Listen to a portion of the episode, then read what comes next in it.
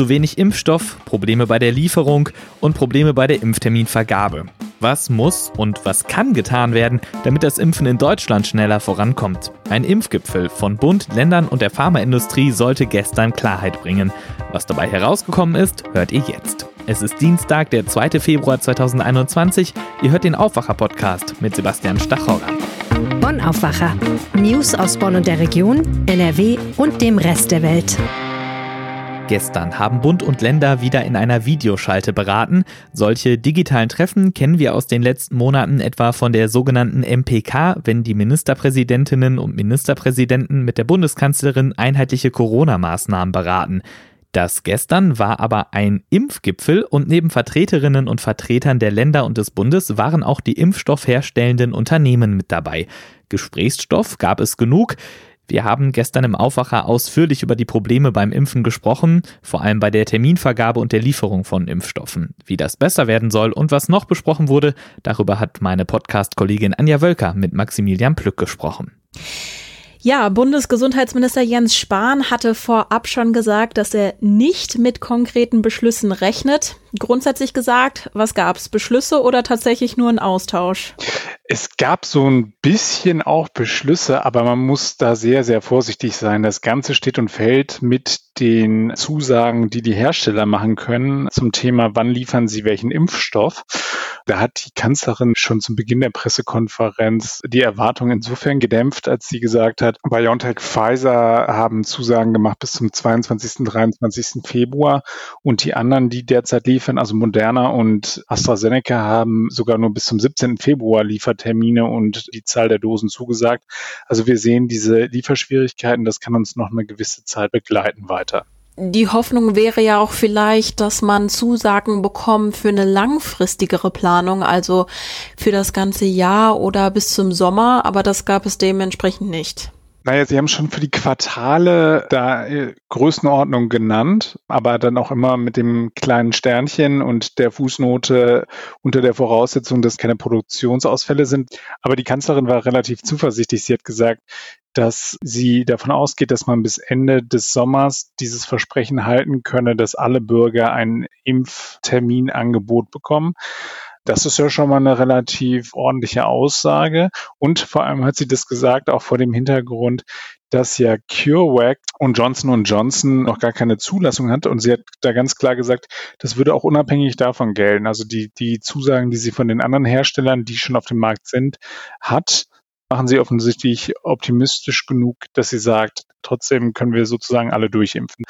Jetzt ist die Frage, was heißt das für die Terminvergabe? Wir haben das ja gesehen, dass das in der Vergangenheit zu sehr viel Ärger geführt hat.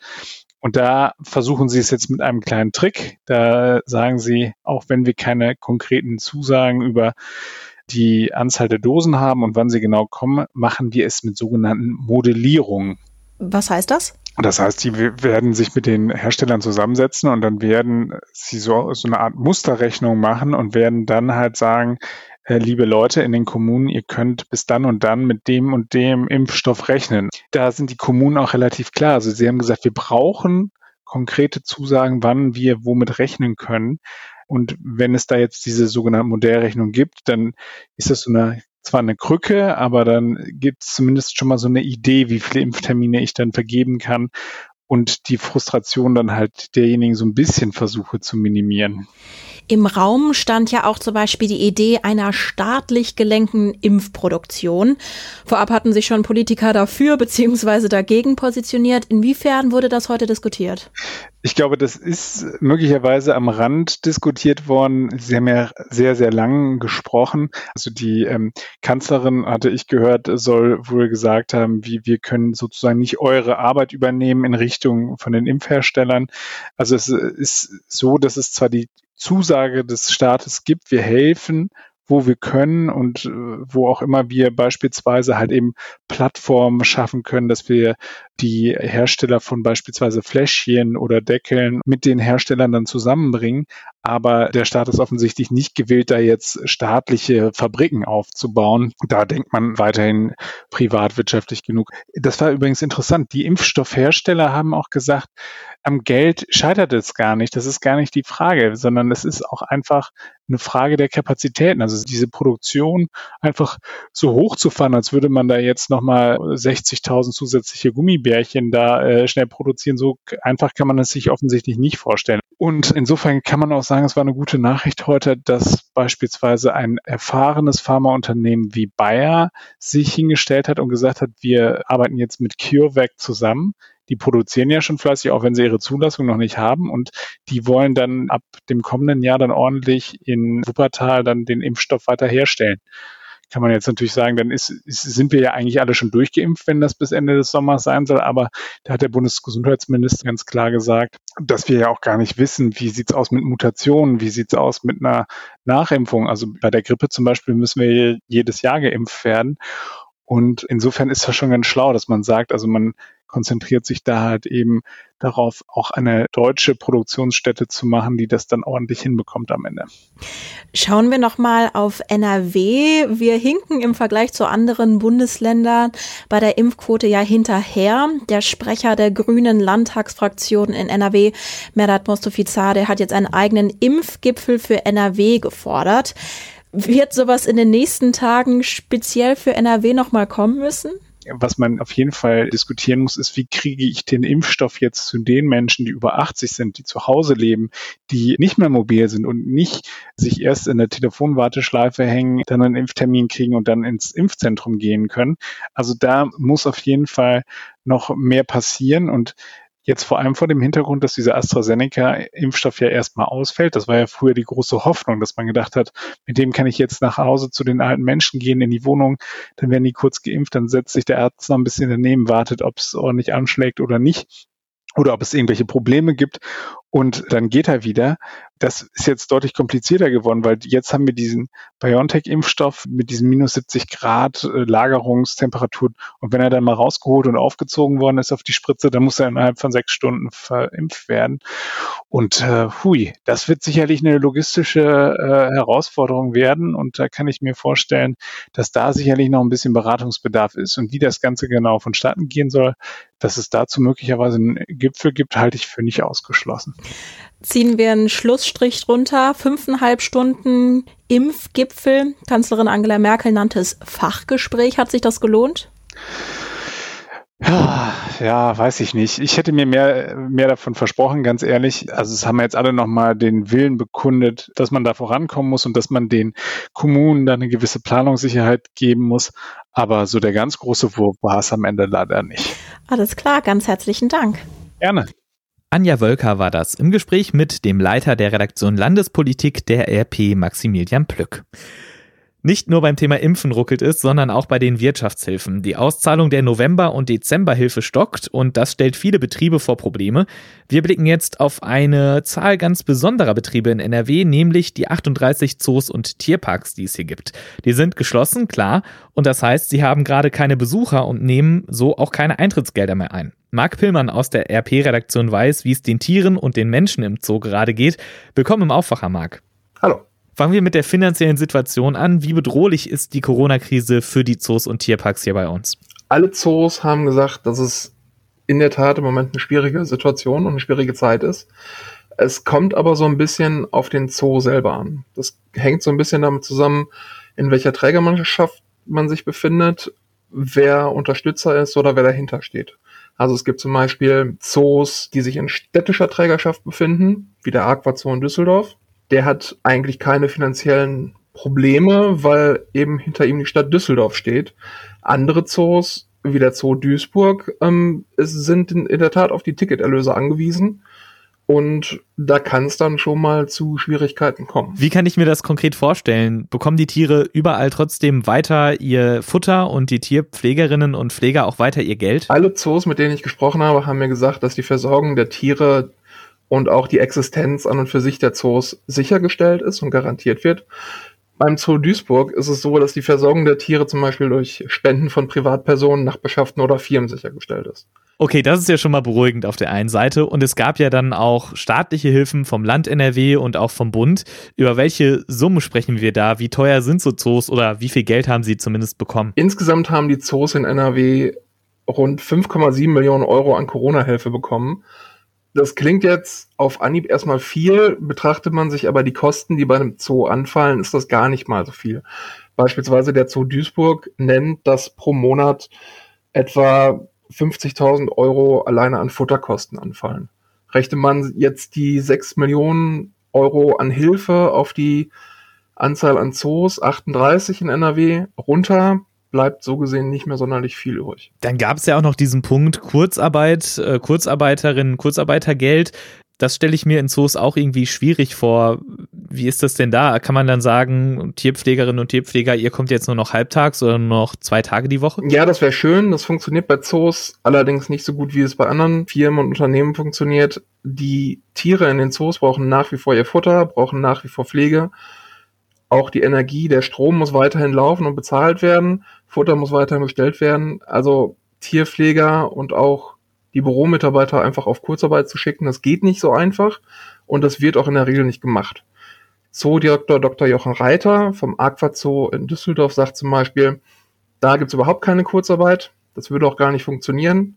Zitat, denn sie können einem Hai schlecht vermitteln, er soll jetzt in den nächsten Wochen etwas weniger fressen, weil wir uns weniger um ihn kümmern können. Stell ich mir aber auch lustig vor, so wie Mitarbeitergespräch, aber dann halt mit Tieren. Ich habe tatsächlich viele solcher Tiere in den letzten Wochen auch in meiner Instagram-Timeline gesehen oder in meinem Insta-Feed.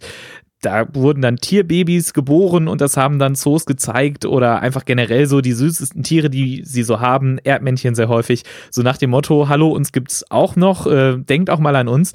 Wie geht's denn eigentlich den Tieren im Lockdown? Ja, den meisten Tieren ist es im Prinzip relativ egal, ob da jetzt Menschen sind oder nicht. Das Wichtige für sie ist ähm, der Herdenverbund, in dem sie sind und die Tierpfleger, mit denen sie täglich zu tun haben, die sie füttern und die sich um sie kümmern.